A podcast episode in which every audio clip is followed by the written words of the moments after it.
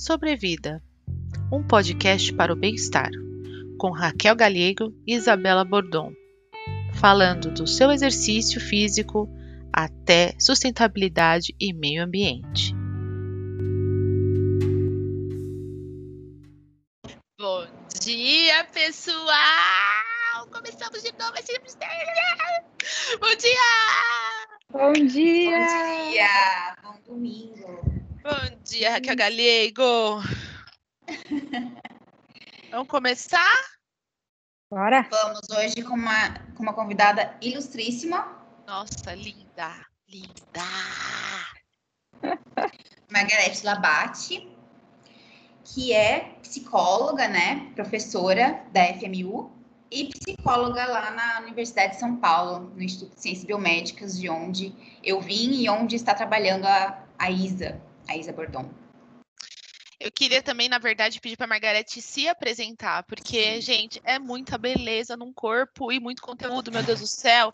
Por favor, se apresente, Margarete. Olá! Bom, sou Margarete Labate, psicóloga, psicanalista, sexologista. É, trabalho com isso já há mais de 20 anos, mais de 25, 20, 25, bom, por aí, assim, né? A gente não precisa contar a idade. Menina. Bruto. E é isso. E hoje eu tô com essas maravilhosas.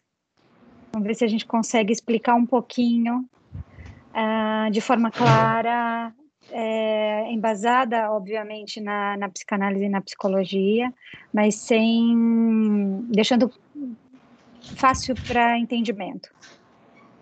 E, Um gente, então a gente. incrível, né? Ansiosíssima. Incrível. Fala, Raquel, que eu tô tão, eu tô tão ansiosa Gente, que eu já eu tô amo, Fala amo pra- psicanálise, eu sou meio suspeita, ando lendo Freud.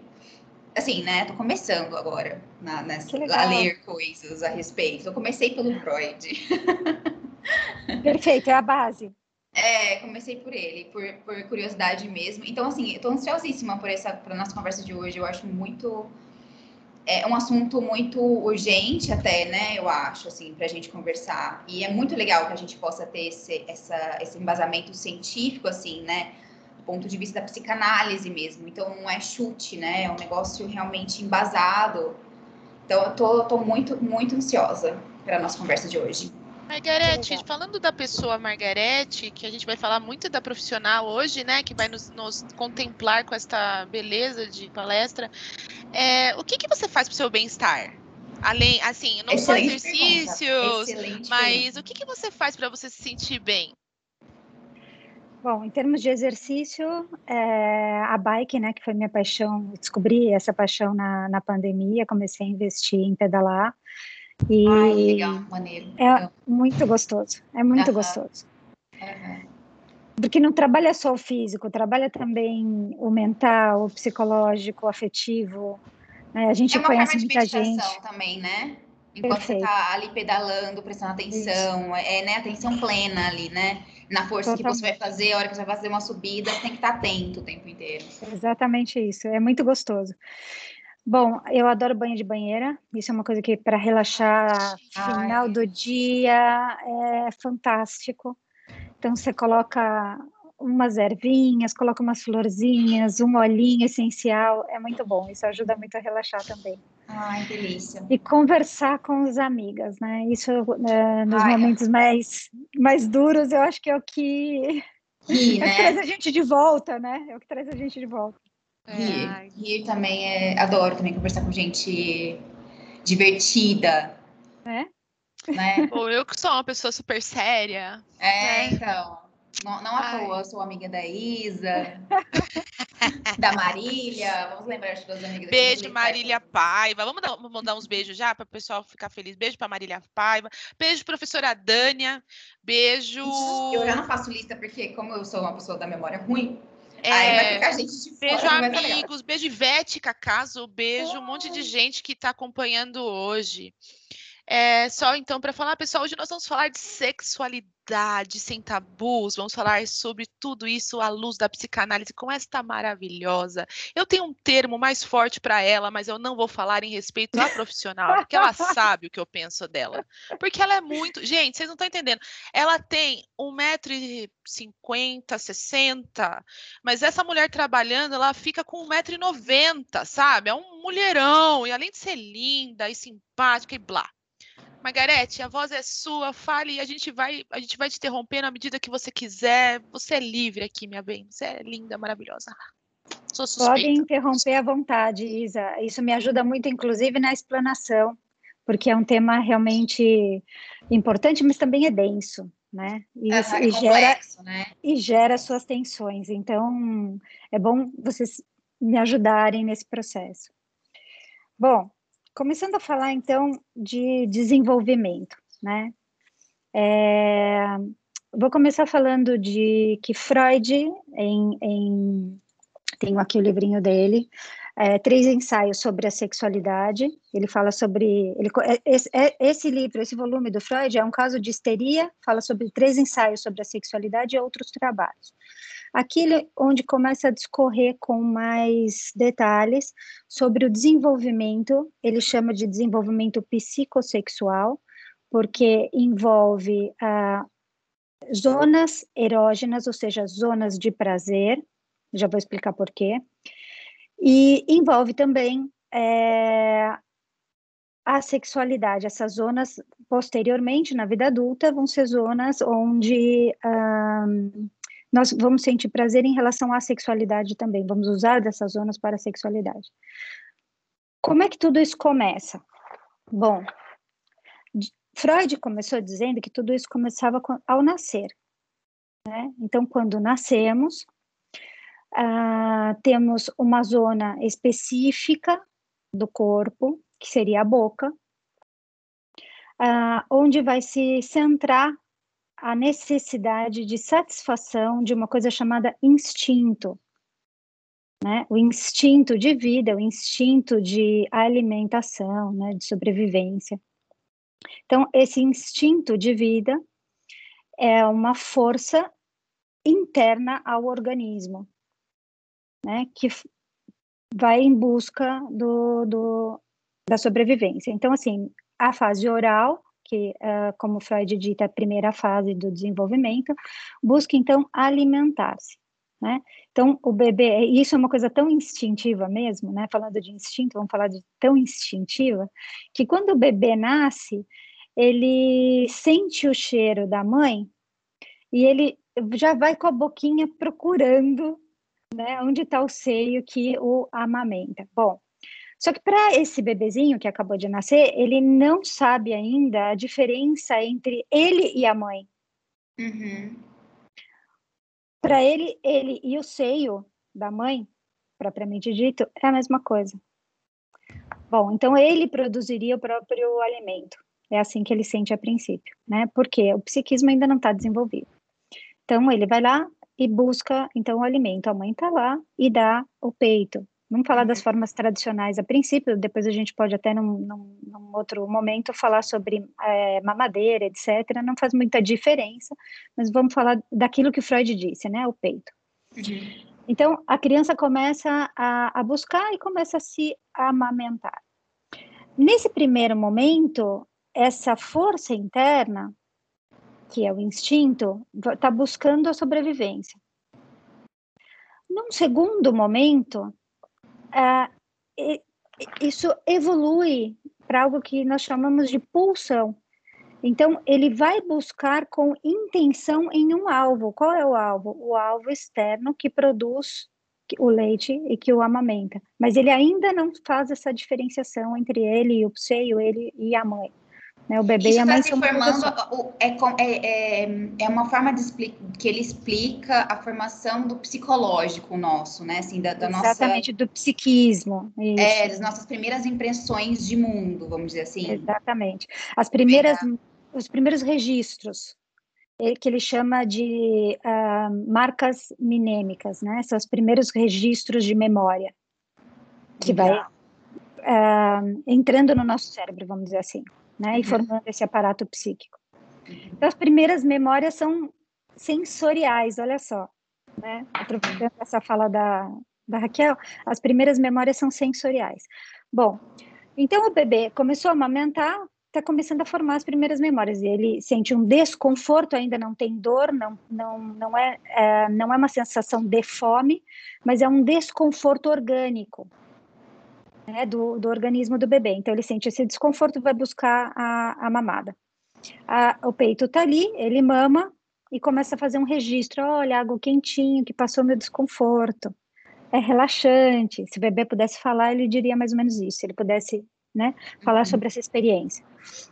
É relaxante, é gostoso, né? Me, me, me esquenta e passa o desconforto. Então, essas primeiras marcas. Então, fase oral é isso. Uh, então, falamos instinto e o início, então, da pulsão que vai buscar algo, né? Que tem uma direção, que vai em busca de algo. Isso vai se repetindo, certo? Porque de tempos em tempos ele, ele chora, a mamãe aparece, dá o peito, ele amamenta, então isso vai se repetindo. Com esta repetição, uh, forma um registro. Então, esse é o registro que é a primeira marca. Esse registro uh, do quentinho, do gostoso também, vai fazer esta pulsão, então, que foi buscar o alimento, que era sobrevivência a princípio e tudo mais, então, instinto, pulsão, vai buscar tudo isso, e aí ele começa a sentir o quê? Prazer. É o que mais tarde a gente e vai quando... Eu não sei ah. se eu não sei se, se entra aqui essa pergunta, mas é que eu já ouvi falar muito assim, né, da sensação do abandono. Quando o bebê procura a mãe, mas essa mãe não vem, né? Então eu, eu acho que isso faz assim, parte desse momento do, é, enfim, eu não sei se isso entra na sexualidade ou se não, Uh, sabe, é, é, isso faz parte desse momento, né, dessa, dessa formação. Então, assim, esse bebê nesse momento, ele, ele busca o peito, ele busca a mãe, o, o, a sensação de quentinho, mas se de repente, por algum motivo, esse bebê nesse momento, ele não tem essa mãe, essa mãe não vem, né, ele não, não, não sente essa, essa, essa, esse conforto, ele sente o desconforto, ah, isso também já está gerando ali já está criando ali um. Né, Gente, Maria Raquel, também. praticamente é, uma terapeuta, eu tô passada. Exato, ah, psicanálise é complicada. Isso mesmo, Raquel. O que, que acontece? Uh, esses registros fazem uma marca e essa marca é a marca do prazer, propriamente dito também. Uhum. Né? Uh, que, essa, que é causado por esta repetição. Não é uma, duas vezes que vai fazer a marca, ele vai colocar um pontinho ali de registro, né? Uhum. A primeira mamada, a segunda mamada, a terceira mamada é um pontinho de registro. Mas isso vai se intensificando e forma uma marca mesmo, um registro de fato. O que, que ocorre? Vamos dizer que uh, houve esse registro, vamos colocar que essa mãe apareceu nos primeiros momentos, fez esse registro, esse registro está ali. Só que depois, esse registro uh, tá ali bonitinho e a mãe começa a falhar. A mãe começa a não uhum. estar mais ali né? Ah, o que que acontece? Tudo de bom também. Por quê? Porque esta falha seria uma frustração. A frustração é muito importante para que ele possa se diferenciar é, da mãe, para que ele possa posteriormente saber que ele é ele e a mãe é a mãe. Uhum. Né? Que eles não são uma coisa só, que eles não estão fundidos. Né? A simbiose começa aí a ganhar formas diferentes. Né? Então, ele vai se uh, individualizando, vamos dizer assim. Mas, o que, que acontece? Um outro ponto. O que, que acontece se essa mãe falha demais? Se essa mãe demora demais? Nessa fase, na fase oral, o bebê começa a, a alucinar.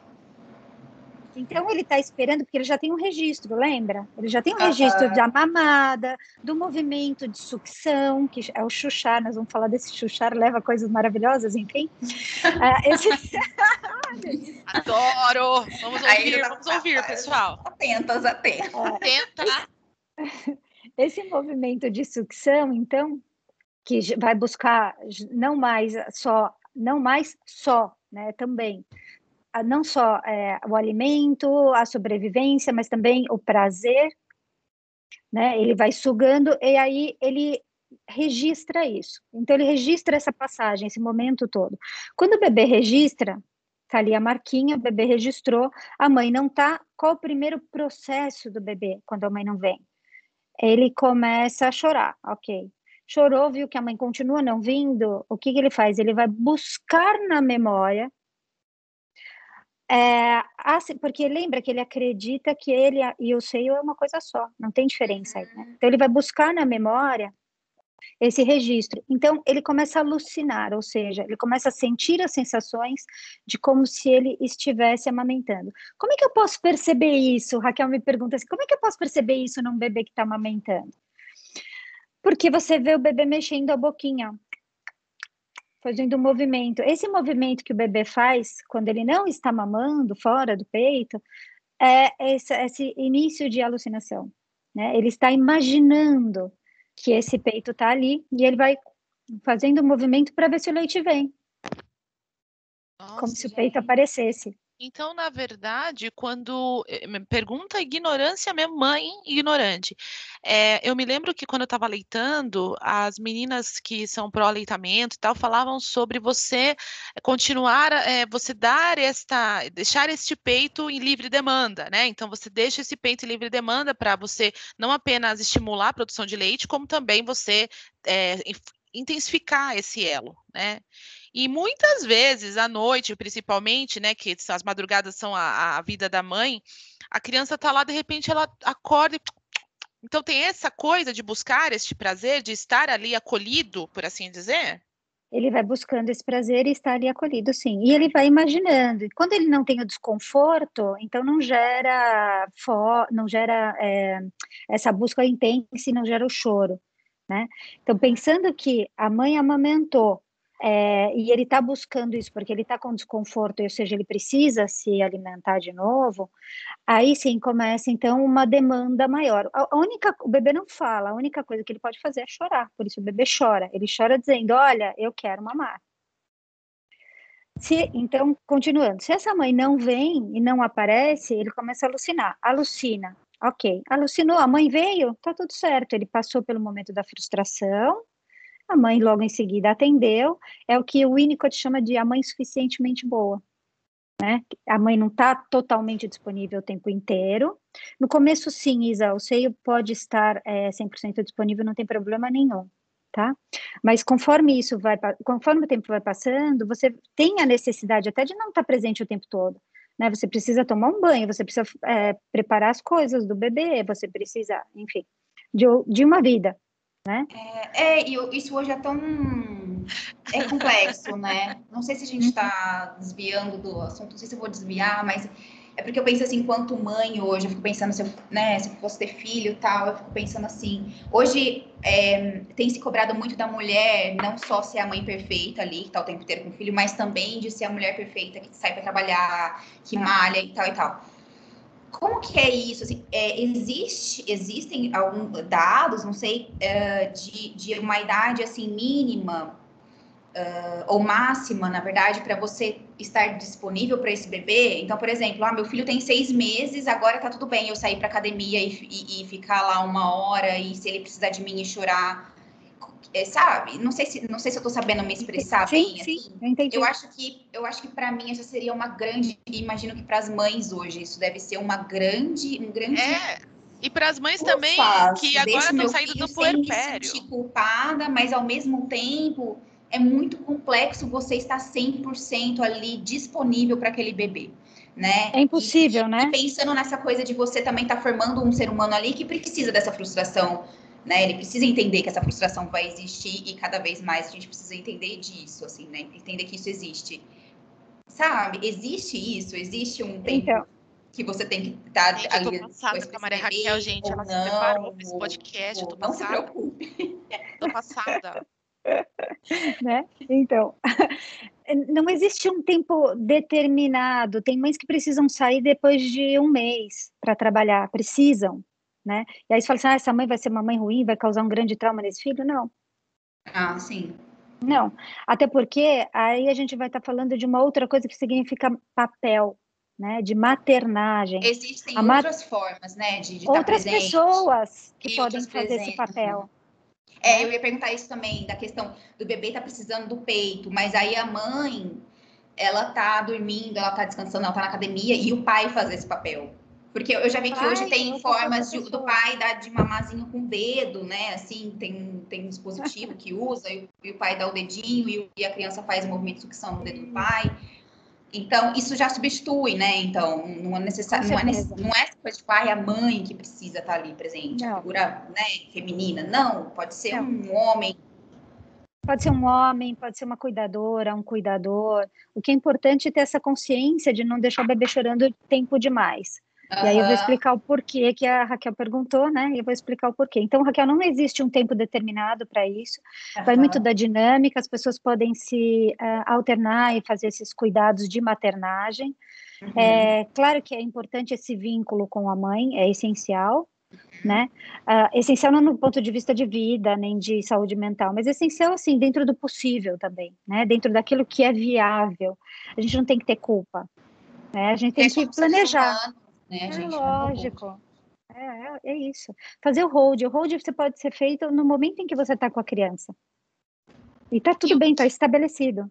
E o que que isso, Margarete, influencia então na formação sexual do garoto ou da garota ou do homem e mulher que estão estão chegando? Aonde é que nós vamos chegar com isso?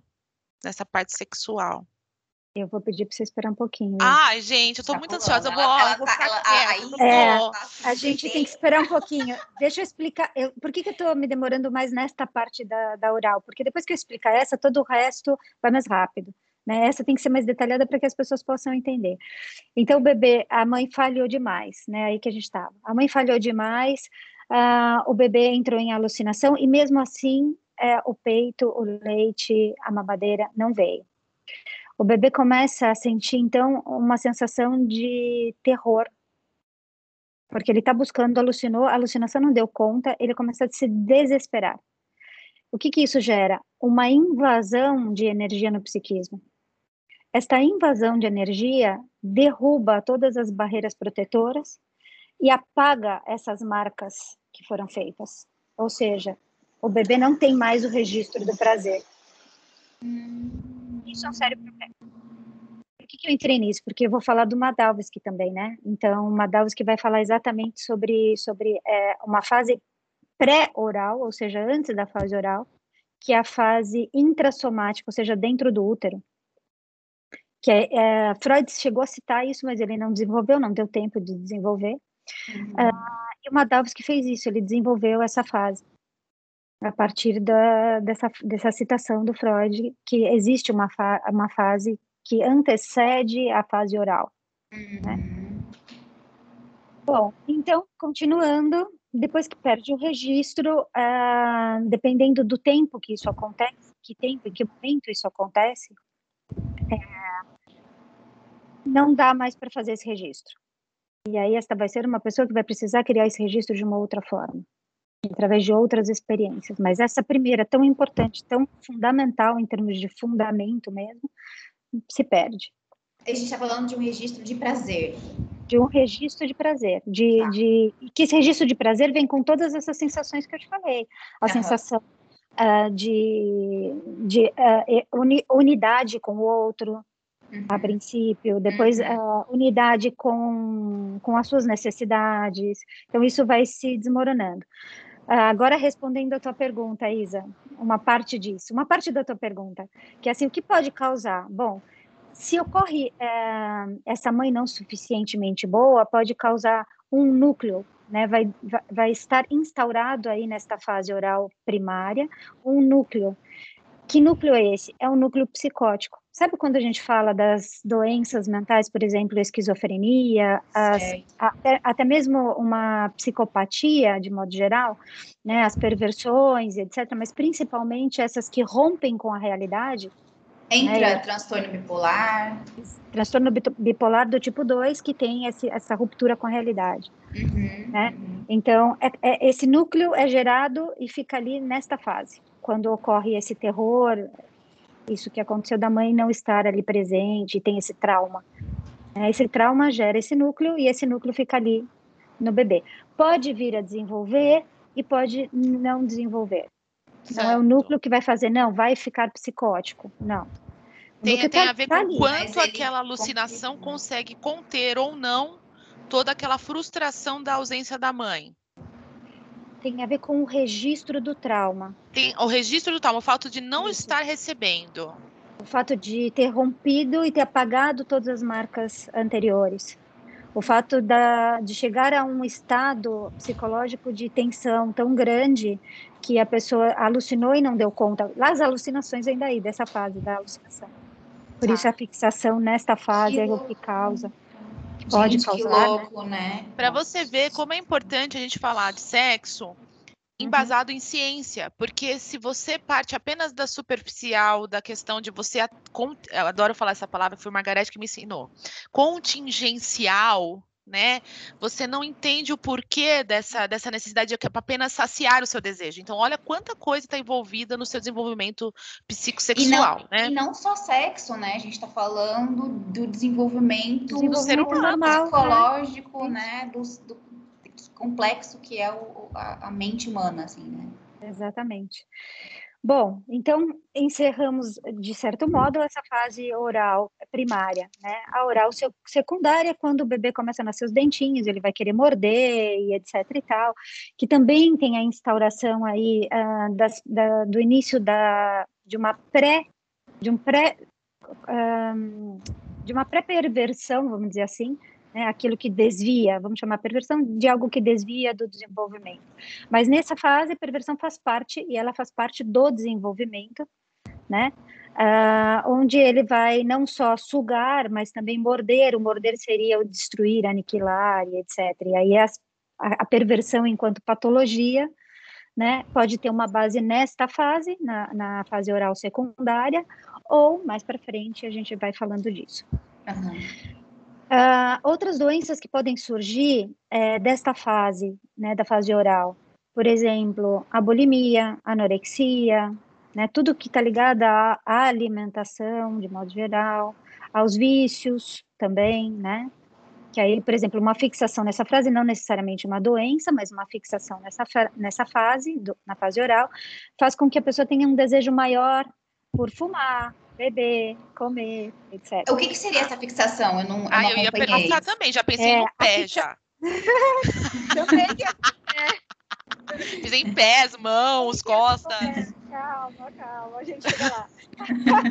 É, a fixação é assim, a fixação, quando ela ocorre, para explicar, eu vou, vou dizer quando é que ela ocorre. Quando existe um trauma, por exemplo, esse que a gente acabou de explicar, então ocorre uma fixação, você fica fixado, você tem um ponto teu que vai voltar para essa fase para tentar resolver aquilo que não foi resolvido. Tá? Isso é uma fixação. Ela tá. pode ocorrer através de um trauma ou através de um momento de muito prazer. Não é só a coisa ruim, a coisa boa demais também. Tipo, Né? Então, mamar olhar. é tão bom, que delícia, que coisa boa, então eu vou ficar aí. Então, fixou, porque foi muito prazeroso. E na fase seguinte, não foi tão prazeroso assim. Então, a fixação está nessa fase. Tá. Se na outra também foi prazerosa, ou se nessa primeira foi prazerosa dentro do, do natural, e na segunda foi mais prazerosa, que seria a fase anal, então a fixação pode estar na fase anal. Ou se acontece alguma coisa, por exemplo, vou citar uma tragédia, ah, a criança perde um dos pais, por exemplo, nessa fase, isso pode gerar uma fixação? Pode. Tá. É, Então- quando a, quando a criança perde, por exemplo, a criança perde a mãe, ah, a criança nasceu e perdeu a mãe depois, ou perdeu a mãe depois de algum, tipo, dois anos, um ano. Ela também, se não tiver alguém que vai substituir essa mãe ali, que vai fazer esse papel de acolher, de dar, de dar, de mamar, de olhar no olho, né, de aconchegar, se não tiver ninguém que faça essa, que substitua isso, essa criança perdeu tudo.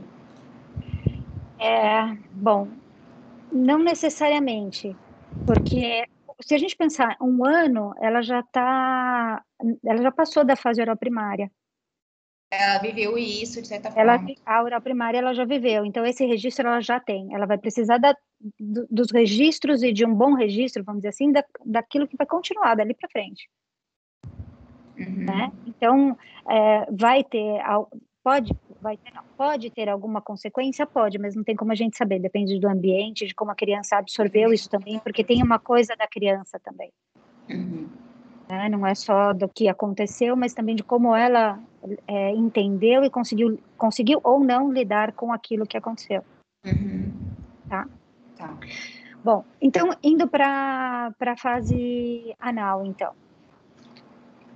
Na fase anal, qual é a zona... Ah, não, deixa eu só completar outra coisa. A zona erógena, então, da fase, da fase oral, tanto primária quanto secundária, então é boca, língua, tudo que é mucosa, né? As fases erógenas são, são compostas por mucosa.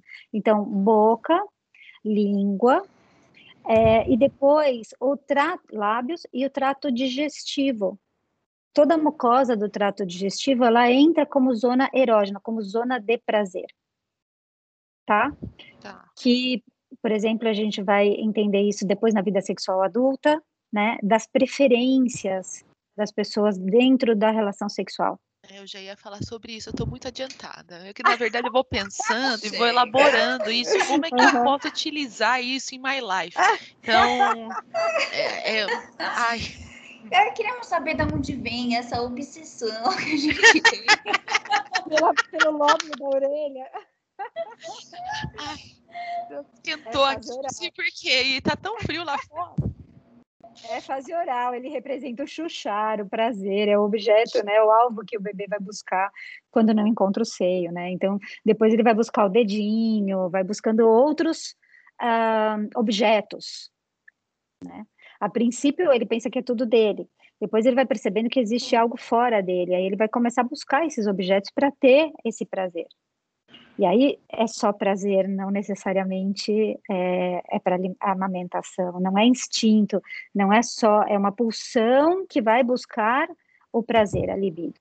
Importante falar, então, ainda sem, sem tirar você desse contexto, é, porque você vê, né? Até a gente aqui, quando fala de prazer, a gente acaba levando para a parte erótica. Então, falando do prazer É. quanto ciência, o que é Uhum. sentir prazer? É, É, uma, é, é, uma- é um- é algo mais.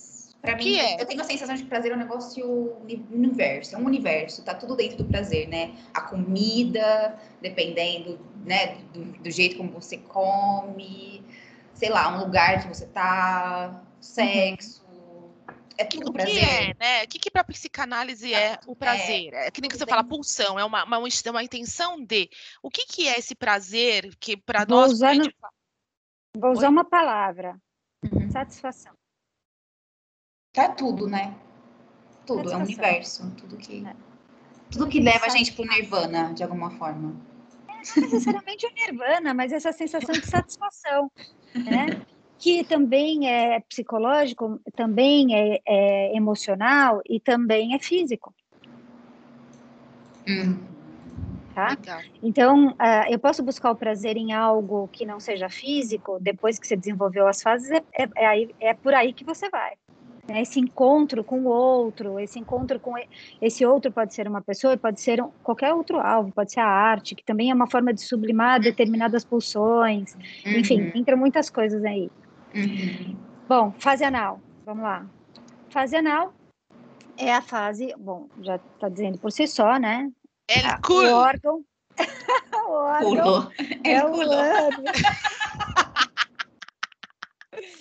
ânus. o órgão é o ânus e também toda a, aquela parte que envolve, por exemplo, o intestino. Não é só o ânus em si, não é só o orifício anal, né? É toda a parte da mucosa anal. É, Freud até, até fala eh, em relação à hemorroida também, que tem ali a tua função para ah, as pessoas que têm fixação na fase anal e etc. Bom, não vamos nos ater a isso agora. É o É. mundo inteiro. Preciso ficar a melhor amiga da Margarete. Vou na sua casa, Margarete. Ficar horas conversando. É um negócio. Deixa eu até perguntar para Margarete. Margarete, você se importa se a gente quebrar esse bloco e transformar no segundo bloco daqui a pouco, quando você terminar de falar da parte anal, para a gente É, poder a gente falar? tudo a gente vai gravar- muito comprido, claro. Isso, a gente pode quebrar? Beleza. Então, cinco Então- minutinhos, querida. Ok. Fase anal, onde é que a gente entra? Fase anal primária e anal secundária. Então, a fase anal vai trazer ah, essa questão, vai desenvolver esse prazer através da expulsão, do controle e depois da expulsão das fezes. Né? O controle ele vai dizer respeito ao controle dos esfíncteres, então do movimento peristáltico propriamente dito, né? E tem esse controle de expulsar. Então, para a criança, isso vem uh, e é colocado no ambiente quando ela tem um ambiente saudável e bom e ela está de bem com esse ambiente também. Então, tem a criança, o ambiente, tem todas essas é, variáveis. É, ela coloca esse produto interno, que é o primeiro produto, de fato, é, é, é algo que ela produz internamente, ela vai colocar para o mundo. Então, é o presente dela para o mundo, é o meu produto para o mundo. Né? Então, ela dá isso de presente para a mãe, para os cuidadores, enfim. Ah, essa, essa, essa obra de arte fedida. Obra de arte, que depois vai se transformar em pensamento. Né? O pensamento pode ser essa moeda de troca. Né? E aí temos, então, nessa fixação, os obsessivos compulsivos, né? que é uma estrutura psicológica, não é uma doença. Né? É uma estrutura, é uma forma de funcionar, é um modo pelo qual funciona. Tá. E essa obsessão pelo. Quando você fala em obsessão compulsiva, não necessariamente também envolve o sexo anal, mas sim alguma coisa que, que o tempo inteiro se deseja, o tempo inteiro se quer. Isso. Qual é o desejo nessa fase? Controle. Não é o controle dos esfíncteres? Hum. Então, o desejo é controle. Na fase oral, o desejo ele está no introjetar, né? no colocar para dentro. Né? Nessa fase anal, não, é, já, é o expelir e é o controlar. É quando a criança começa a controlar tudo. Tudo e todos, né? Ela quer controlar todo mundo. Então, uma fixação. É aquela fase, fase, também do Zé Mandão, que a gente começa, também, mamãe, exatamente. isso, mamãe, mamãe, mamãe, mamãe. É essa fase. Sim, é conheço ela. então está fixado nesse momento, né? O prazer está fixado nessa nessa função uh, de expelir, de controlar, de, de, de, de presentear ou reter. E aí aparece também com mais força a questão da perversidade, né, também. Com mais força, o que eu quero dizer com mais força? De forma mais frequente, mais incisiva. Né? As perversidades têm muito a ver com, esse, com essas pessoas de fixação anal. Quando você e fala... Que, mas aí, como que... É, fala você, lá, Desculpa, amiga. Imagina, Como imagina. você é pensando, sei lá, porque eu sou uma pessoa meio observadora, eu já vou prestar atenção no próximo bebê que eu ver na minha frente. Se eu bebê. Ai, cientistas. Ai. se eu tô muito.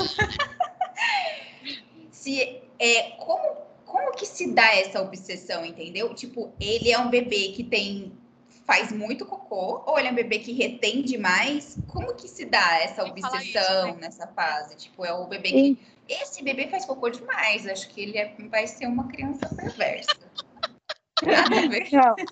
Ah, vai ser do mal. Esse aqui... colocado no ambiente, né? Essa questão tem a ver com o ambiente também. Uh, o, o que, que ele vai sentir quando ele faz cocô demais? Ele está executando mais a, a sua função de prazer também. Então ele faz isso, ele sente prazer tem a ver com o prazer e não com a, a estrutura de ser mais controlador, mais perverso ou não. Né? A perversidade ah. seria um desvio dessa naturalidade do prazer através do ânus nesta fase. Olha, é, sente do, prazer do demais controle. Sente muito prazer nisso, isso. Ah, então, a perversão ela seria um desvio. Sempre vamos pensar em tudo aquilo que todo esse desenvolvimento que eu estou dizendo, ele é normal, até uma certa perversão que é não entregar para a mãe o cocô quando ela põe, põe ele no troninho. Tá? Hum. Então, isso seria uma perversão. É, uma pequena maldadezinha, e que tudo bem, tudo bem, faz parte, a gente precisa disso até para reconhecer isso no mundo. Então, é natural, é normal, vamos dizer assim. Faz parte do desenvolvimento, isso não é doentio. Tá? É quando, quando ele é doentio, limite, né? quando ele quando só vai para isso, só vai buscar nisso. Uhum. Entendi. Né? Margarete. Um só direcionado ao prazer anal, por exemplo. Não necessariamente, porque aí a gente vai entrar na questão da homossexualidade e tal. Então, assim, tem muita coisa para se falar nesse sentido. Então a gente vai dar um break, gente, vamos. agora. E aí nós vamos continuar com esse papo maravilhoso, com esta mulher maravilhosa, minha gente. Ai, meu Deus, tô tão emocionada, não consigo nem falar. É Margarete Labate, gente. É tanta coisa para falar. Não, mas. É Até o... Então a, gente, então a gente termina aqui esse podcast, nosso segundo episódio. E aí, Fiquem ligados. vem, então vocês vão ter o restante. Olha, fazer o quê? Vai ter que aguardar, gente. Beijinho. Tchau, Beijo. gente. Beijo. Tchau. Beijo, obrigada. Tchau.